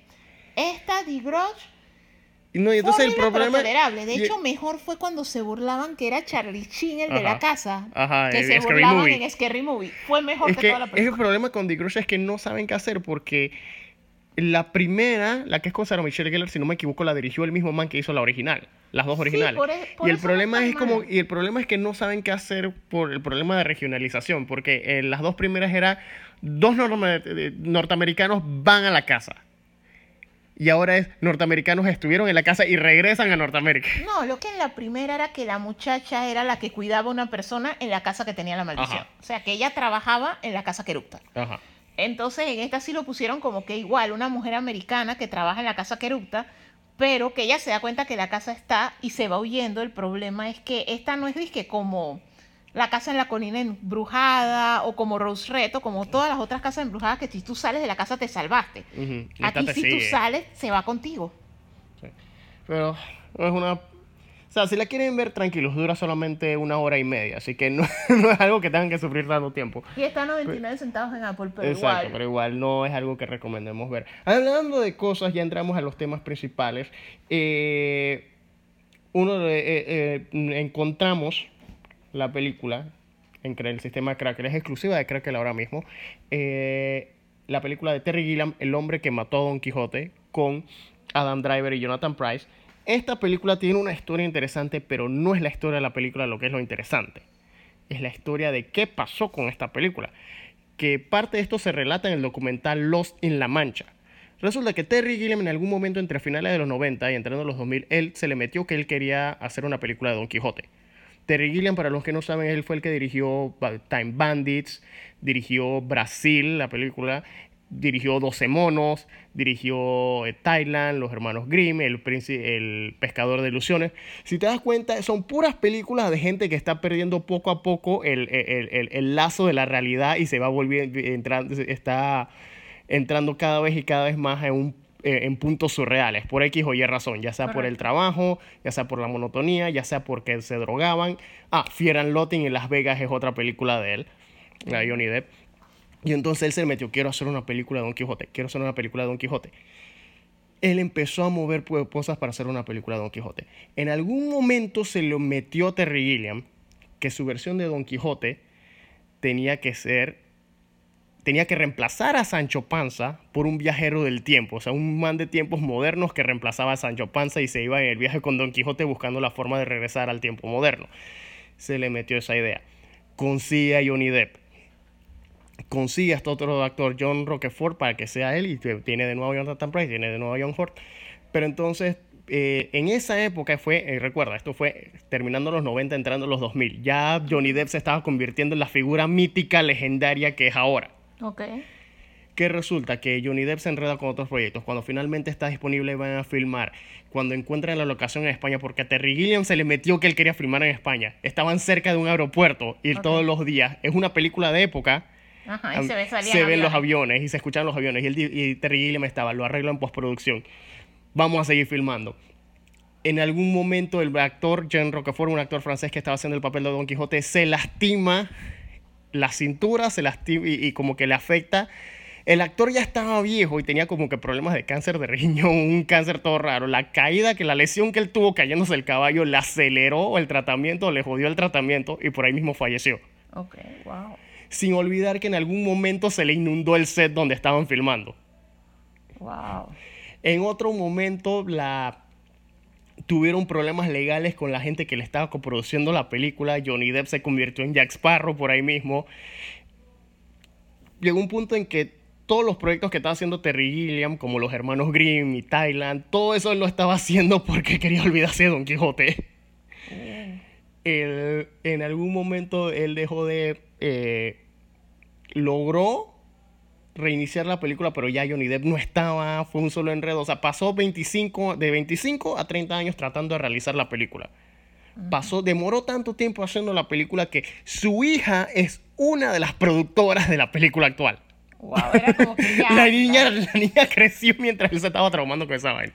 Wow. So, finalmente hizo la película. No está Johnny Depp, pero en los personajes, hay dos personajes en la película eh, que, recuerdan mucho a Johnny Depp. eh, a, a tal punto, o sea, el man se traumó tanto con el caos que fue crear la película, que ya la película ya no se trataba de un viajero en el tiempo, ya no era una adaptación directa de Don Quijote, simplemente la película ahora mismo se trata de un cineasta que se ha perdido en el comercio, eh, un cineasta eh, que está dirigiendo un comercial basado en Don Quijote, está grabando el comercial en España, descubre la primera película que él había hecho, que casualmente era Don Quijote, y cómo esa película cambió totalmente el pueblo donde están filmando, al punto de que el actor que él había buscado para Don Quijote en la- esa película se cree, Se Don, cree Don Quijote, y todo el pueblo tiene que seguirle el juego para evitar que el, el viejo haga alguna trastada, a tal punto que terminan estos viviendo, la, todos los días están viviendo la fantasía de Don Quijote. Eh, la película, ok, finalmente la vimos. Eh, yo que he visto películas de Terry Gilliam me parece que no ha perdido el enfoque. Sigue teniendo esa, esa fo- fotografía surreal en la que nunca sabes qué es verdad ni qué es mentira.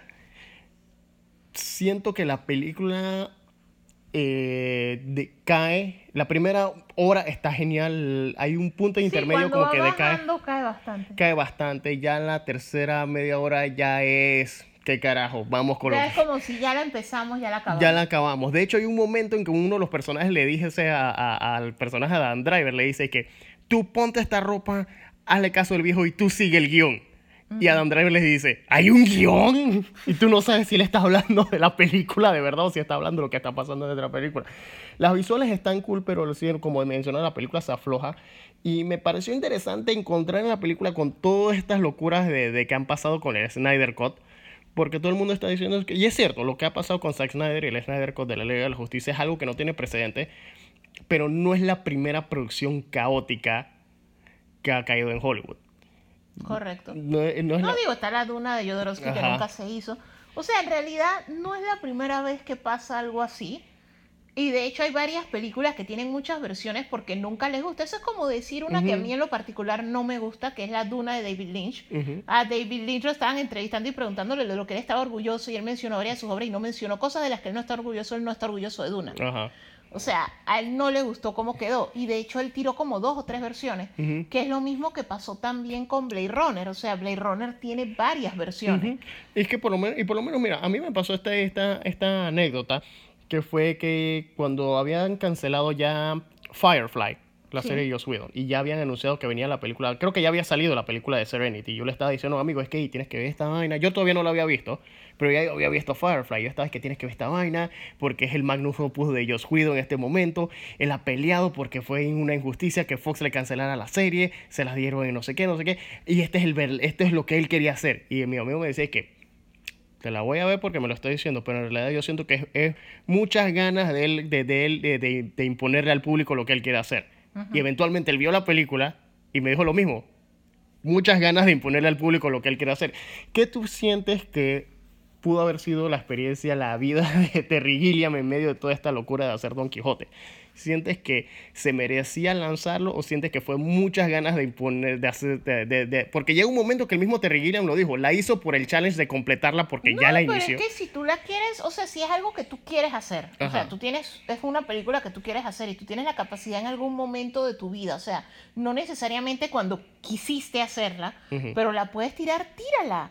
O sea, no necesariamente es que toda la humanidad la va a ver o que todo el mundo la va a aceptar, pero yo siento que el desarrollador del material tiene su derecho a tirar la versión que él quiere, que por eso es que yo, o sea, no es que fui de las personas que estaba empujando por el Snyder Cut, pero sí siento que Zack Snyder tenía el derecho a sacar su versión. O sea, ya no es lo mismo a que es como por lo menos casos que hay tantos rumores ahorita mismo de que quieren forzar a Disney o que Disney ya está considerando ver cómo a través de otros medios rebotea las trilogías de secuelas de Star Wars porque al público no le gustó. Eso es otra cosa. Esto, aunque JJ en la última él no pudo sacar lo que quería porque el estudio ya estaba muy metido, pero igual, o sea, no es lo mismo que es cuando el público no le gustó, o sea, o es como lo que está pasando con The Last of Us, que hay una muy ridícula petición de cambio al final, pero, o sea, los creadores tiraron la historia que ellos querían contar. Exacto. O sea, ahí sí yo sí siento que es una ridiculez andar pidiendo que tiren otra, pero yo siento que un desarrollador de contenido, si tiene la capacidad, está en tu derecho de lanzar la versión que él quiere lanzar. Correcto. Entonces, la película es sumamente rara. O sea, es sumamente rara. A Dan Driver le encantan los proyectos raros. Sí. O sea, yo, de hecho, yo siento que lo más normal que ese hombre ha trabajado en su vida fue Star Wars. Y es curioso, y como te digo, o sea, tienes a dos personas. no está, nunca pudo. Con, eh, Terry Gilliam nunca pudo terminar de hacer la película con Johnny Depp. Pero es curioso que el, el personaje de Adam Driver, cuando sale la película, se ve como se viste Johnny Depp ahora mismo. Mientras que el otro personaje, Oscar Llaneada, que se lo hemos visto en The Losers y en Hands of Stone. Él se viste como se vis- viste Johnny, o sea, los dos personajes se visten como se hemos visto vestido a Johnny Depp tanto en Piratas del Caribe y en, Prese- y- Porque eran personajes pensados para él. Ajá. Y entonces, por otro lado, el- la película Jonathan Price la Ujú. como Don Quijote, o Jaime, que me, Jaime me creo Don Quijote. El- y, y lo curioso, y una vez más, como tal, la película se demoró 25 años en poder hacerla. La película está dedicada a dos actores que estaban en producción para hacerla que fallecieron durante todo el caos, que fue Jan Roquefort, que iba a ser el Don Quijote original, y John Hort, que también en algún momento iba a ser Don Quijote. John Hort, que lo hemos visto en Hellboy, como el papá de Hellboy y, el- y en Alien. Y, y es curioso que todo esto, toda locura le pasó. Y bueno, y bueno, vamos a ver. O sea, es- me pareció curioso que la película haya caído justo en, en este, la encontráramos justo en medio de todo este caos que- del Snyder Cut. Así que eh, yo recomiendo ver la película, pero también recomiendo ver el documental de lo- del 2002 que- de Los in La Mancha, que te, re- que te hace un recuento de todo lo que pasó hasta el 2002 con esa vaina. O sea, en el 2002 se hizo un documental del caos que fue la fue la película. Y la película salió en el 2018-2019. Como si el otro año saliera la Duna de Jodorowsky. Ajá, finalmente. Y ahora vamos a hablar de el estreno de, principal de esta semana, la temporada final de Dark, esta serie alemana de Netflix que narra la, el- la, la historia, narra cómo el pueblo Winden en, Ale- Winden, en Alemania ha sido afectado, o bueno, cuatro familias del, de- del pueblo Winden han sido afectados por un círculo eh, infinito de Están viajes en, viviendo- el tiempo. Están en un- viviendo en un loop Ajá. constante que apunta hacia el apocalipsis, básicamente. Ajá. Eh, yo saqué la fórmula. La fórmula es volver al futuro más los. eh, era volver al futuro más, más los dividido entre Stranger Things multiplicado por Alemania a la novena potencia. No, y Con tiene- dosis de oscuridad. De hecho, también detalles del apocalipsis, pero de la mitología nórdica. O sea, Ajá. el concepto del Ragnarok tiene detalles de eso. O sea, pero su concepto de viaje del tiempo se me hace más similar. O sea, no es tan Back to the Future. No, no, o sea, sea, no, no mencionar el sí. viaje, viaje, viaje en el tiempo de, en el sentido de cómo lo hace Back to the Future.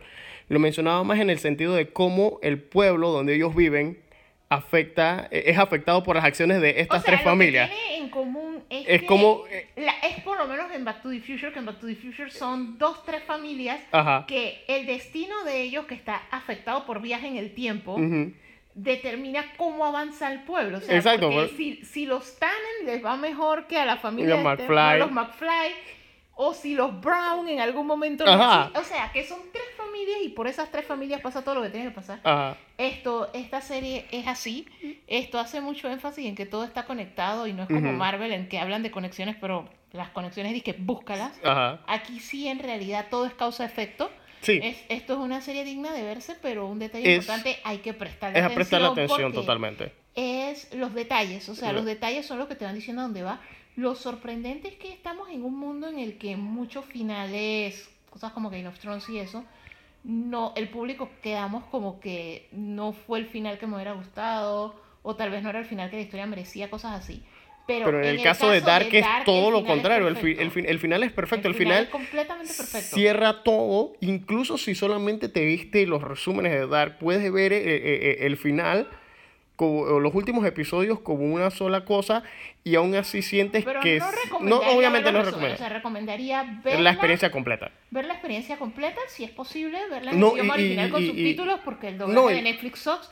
Pero en caso de si les es más sencillo, porque, o sea, la trama es súper complicada, Ajá. verla doblada para no tener que estar leyendo subtítulos y tratando de mantener quién es este, este con este es familia de quién, este Exacto, porque, aquí. porque la trama, como mencionamos, la trama de Dark es básicamente cómo el viaje en el tiempo afecta la vida de cuatro familias. Entonces las familias, debido a esas acciones de viaje en el tiempo, están más conectadas de lo que ellos piensan. Y entonces te cuentan muchos tiempos a la vez. O sea, Ajá. viaje en el tiempo en Dark es a base de tre- cada 33 años. Ujú. O sea, es un agujero de gusano, pero lo que tú puedes viajar a través de esos agujeros de gusano son 33 años. Ujú.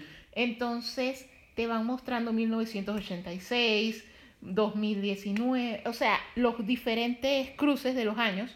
Entonces tienes que estar pendiente de quiénes son los personajes y qué está pasando en el 86, qué Ajá. está pasando en el 19, qué está pasando en diferentes puntos en el tiempo. Entonces es muy crítico para ir viendo hacia dónde va la trama. O sea, en realidad son tres o cuatro personajes principales a los que tienes que seguir, pero al detalle, como. Jonas y Marta. Pero en realidad sí es importante estar al pendiente de todo porque si no al final tú te quedas como que ¿de quién están hablando? ¿Y este quién es? Y no solo eso, y no solo eso, tienes que estar pendiente no solo de la historia, pero también de la fotografía de la técnica y la edición. O sea, como hay bastantes viajes en el tiempo y bastante manipulación, e incluso hasta eh, siempre, siempre hay varios episodios donde la pantalla se divide y te pone dos personajes que están conectados o que es uno del futuro y uno del pasado y están haciendo las mismas acciones en distintos momentos del tiempo, pero están al mismo tiempo esas acciones son paralelas.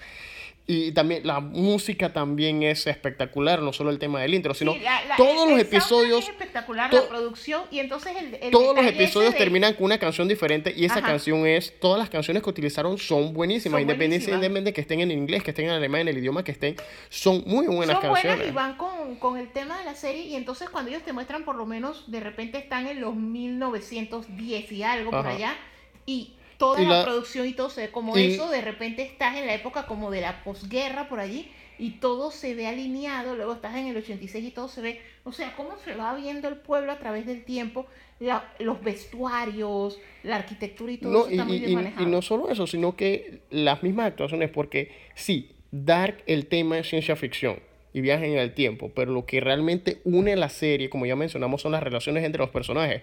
O sea, hay muchas escenas en lo que realmente lo que lleva la historia es eh, los personajes, cómo están relacionados unos con los otros. O sea, es una historia, con todo y que el, el, trasfondo de ciencia ficción es más emotiva de lo que parece. No, es que en realidad la historia es eso, las conexiones de los Y el drama humano que Y hay. el drama humano y todo lo que ha pasado. O sea, la serie comienza, de hecho, te agarra por sorpresa. O sea, en eso, de hecho, yo la empecé a ver porque me recordaba a Twin Peaks el concepto de que la serie comienza con que en el pueblo secuestran niños. Ajá.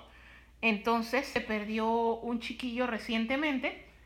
Que coincide con una desaparición de hace ellos están en el proceso de eso, de la investigación, pero anteriormente, hacía 30 33, años. 33 años, también había desaparecido el hermano de uno de los personajes cuando eran niños, y eso era lo que había definido la vida de ese personaje.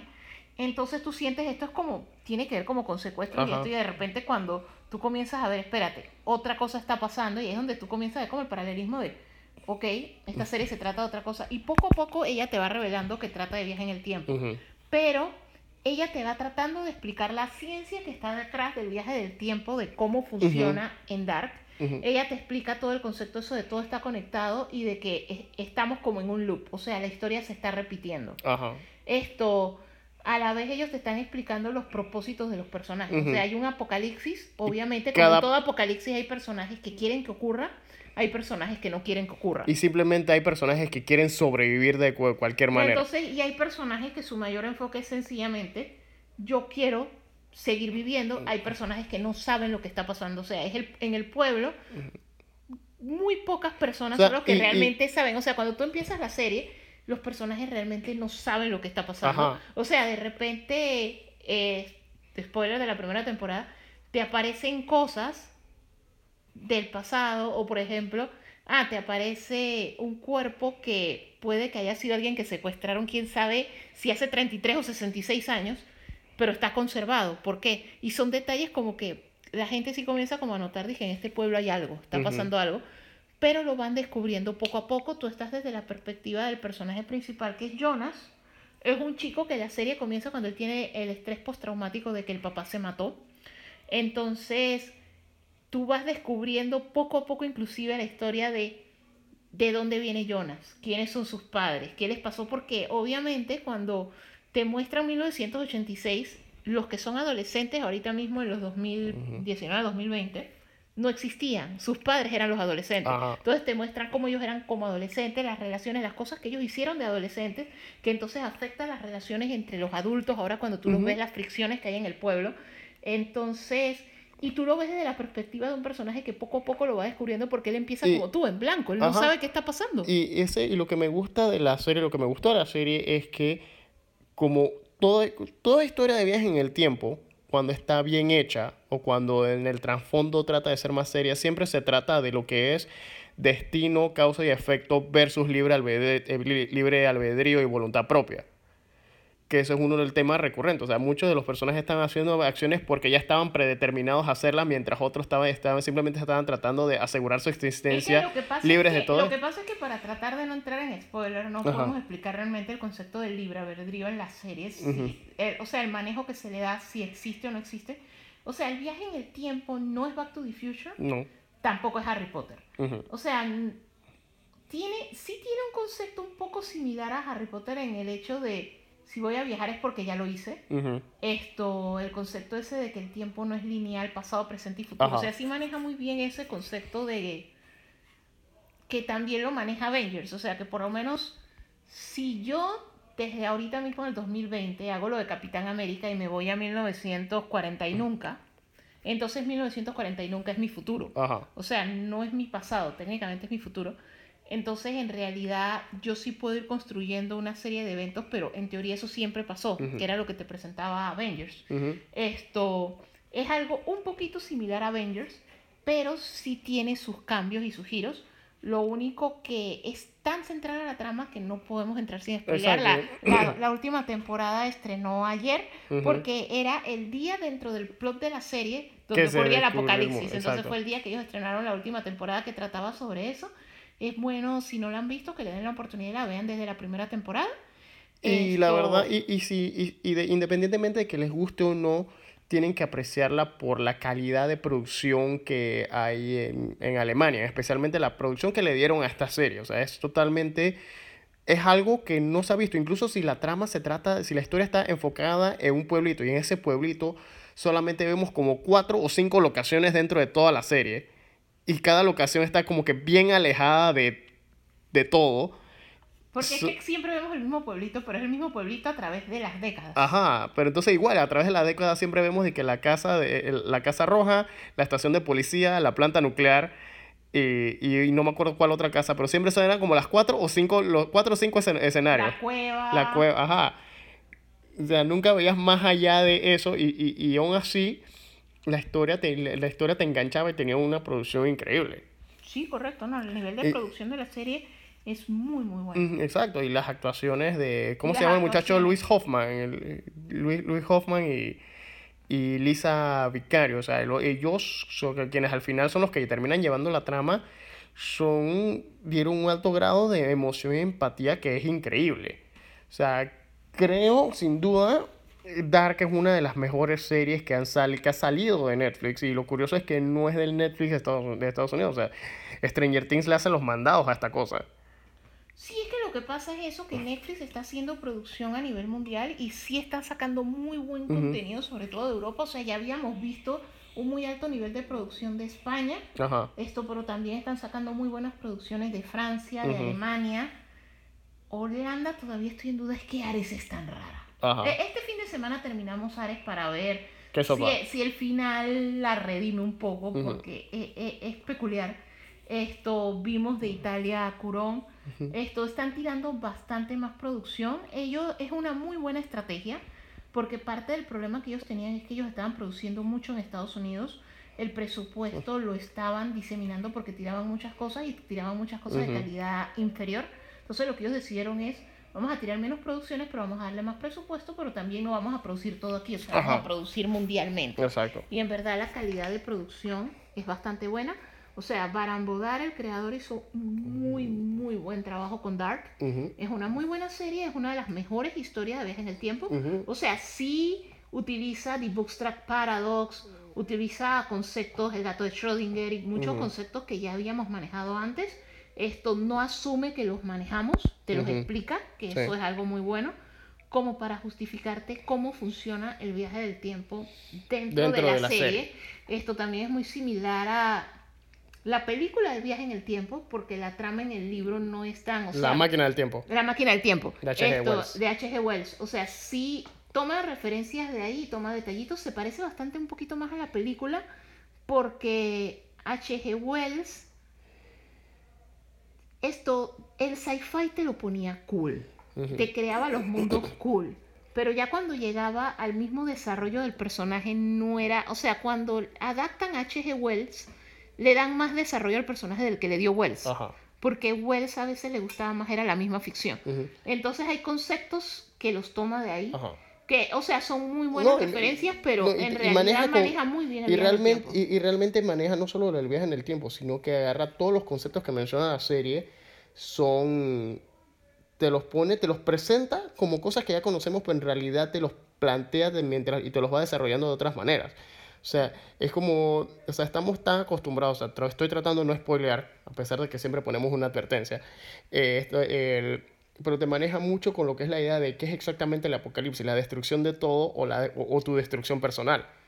O sencillamente una liberación, un mejor plano de existencia. Ajá, o sea, simplemente porque recuerda que el porque concepto de hace apocalipsis- porque es que te hace cuestionarte tu existencia, Ajá. porque básicamente, como les explicamos, o sea, es algo que van a ir viendo con la serie, pero estas personas están, es como si estuvieras en una simulación corriendo permanentemente. Ujú. Entonces, las vidas que ellos están teniendo son como peones en un juego de unas personas más importantes. Entonces, el apocalipsis tiene diferentes significados para cada uno de ellos dependiendo Ajá. de en qué estatus están. Exacto. O sea, es como cuando tú finalmente terminas un quest en tu videojuego que los NPC se sienten como que... "Eh". Pero, tu, pero tu, cue- tu quest, que fue la liberación de algo, traerle una nueva vida a algo, fue también la destrucción de la cosa mala que estaba, que, que estaba afectando al pueblo. Sí, exacto. Porque al final, recuerda que al final la palabra apocalipsis, si no me equivoco, el concepto, no estamos acostumbrados que el concepto sea destrucción, pero en realidad supuestamente, se supuestamente tengo entendido, el concepto de apocalipsis es, es es borrón y cuenta nueva. y cuenta nueva. Es destruir para crear una cosa nueva con lo que quedó. Y, y es cíclico, por eso les decía que el concepto cíclico yo creo que se parece más al Ragnarok nórdico. Exacto. Pero sí, o sea, es como una renovación. Entonces, eh, es el tema recurrente. O sea, tenemos que resolver esto en lo que estamos para salvar al mundo y tratar de, en el quest de salvar al mundo, salvarnos nosotros. O sea, que es algo muy... O sea, la historia es muy profunda, es muy humana, el viaje en el tiempo está bastante bien manejado, Bien manejado. la ciencia dentro de todo está bastante bien manejada, o sea, es algo bastante similar a Interstellar, o sea, que le ajá. trataron de meter a la matemática del viaje en el tiempo y no sencillamente a... Vamos Se a pretty, hacerlo, se ve pretty, yo creo. No, no solo lo de los rayitos, sino el concepto de cómo se maneja el tiempo. Ajá. Que ciertas, ciertas obras, o sea, por lo menos Back to the Future también lo que hizo en su momento fue investigar, o sea, dime Ujú. tú cómo tú sientes Cómo que tú debe sientes, ser. exacto. Pero no es una cosa así, por lo menos de tiempo de Harry Potter, que O, o si no, lo que a siempre... mí me parece que lo más sensato es hacer esto, o sea, no es Ajá. una teoría o científica, la, la, sino la, que así debe o ser. si no esa de la teoría que siempre te dice que el tiempo encuentra una forma de reconstruirse. Que si tú cambias algo, el tiempo va a reconstruirse a, la- a, a- a- hacer catching up con lo que cambiaste. No, ya eso es la muerte en destino final. Ah, no, eso no es como lo que se llama, como, es como, parecido como el Flashpoint Paradox, una cosa así que, que se, se tiene que reacomodar a como... Es que había algo... Hay una teoría que es no, así, que- No, no solo una teoría, hay algo, no sé si era un anime, pero había algo que sí era exactamente así, o sea que... ¿No era Steins Gate? No, porque es que Steins Gate es la misma premisa, de hecho. Ajá. De hecho, hay un momento que hay una parte de la trama de Dark que me recordó bastante a Steins Gate, porque era el sentido este de no veo cómo salvar al mundo y a la vez salvar a estas personas, porque esto... Para salvar, es que literalmente se parece Boca a Steins Gate. Es que Ajá. sí, si menciono la trama de Steins Gate, pues leo la bendita serie. Porque en verdad se parece mucho, sobre todo a... Lo que pasa es que Steins Gate, por lo menos en el anime, cuando te lo cuentan, esto está toda la serie, entonces tú llegas al penúltimo episodio, entonces entre el penúltimo y el último episodio hay otra serie que te explica cómo realmente termina. Entonces la combinación de Steins Gate con Steins Gate 0 se parece muchísimo a Dark. Pero sí una de las similitudes que tiene es eso de cómo salvo a estas personas, pero arreglo las cosas de tal manera de que salgamos de este pequeño infierno que estamos viviendo, de que es un loop, es un Ouroboros. Ajá. O sea, literalmente es como un ciclo en el que vuelvo y vuelvo. ¿Cómo rompo el ciclo? Pero a la vez yo tengo relaciones con todas estas personas. Yo quiero romper el ciclo, pero que todas estas personas estén bien. Que eso básicamente era la trama La de trama de Steins Gate. ese. Y a Steins Gate le pasó exactamente por lo mismo, porque era descubrimos cómo manipular el tiempo, porque en Steins Gate, más que viaje, o sea, el viaje vino ya después Ajá. era sencillamente manipulación del tiempo. O sea, yo no puedo ir yo al pasado, pero yo puedo mandar un mensaje al pasado. Pero ya por mandar ese mensaje cambiaste algo. Pero bajo ciertas teorías del viaje en el tiempo o bajo ciertas concepciones esas de que no es pasado, presente y futuro, sino que todo está corriendo simultáneo, lo que hizo Avengers, que también lo trató de explicar bastante bien, bajo ese concepto, entonces en realidad si tú mandaste ese mensaje, probablemente tú siempre lo mandaste porque ese para ti es tu futuro, pero para mí es mi pasado. Ajá. Entonces, al final de cuentas, yo soy como soy por el mensaje que tú mandaste. O sea, mi vida actual fue porque tú influiste para que fuera Yo te mandé un mensaje para que comieras bajo vegetales. Por ende eres así. No, sí, exacto. Eh, o sea, en realidad sí se parecen bastante, pero Dark está bien hecho y honestamente es un poco más claro que Steins porque Steins es un soberano dolor de Sí, cabeza. sí, sí.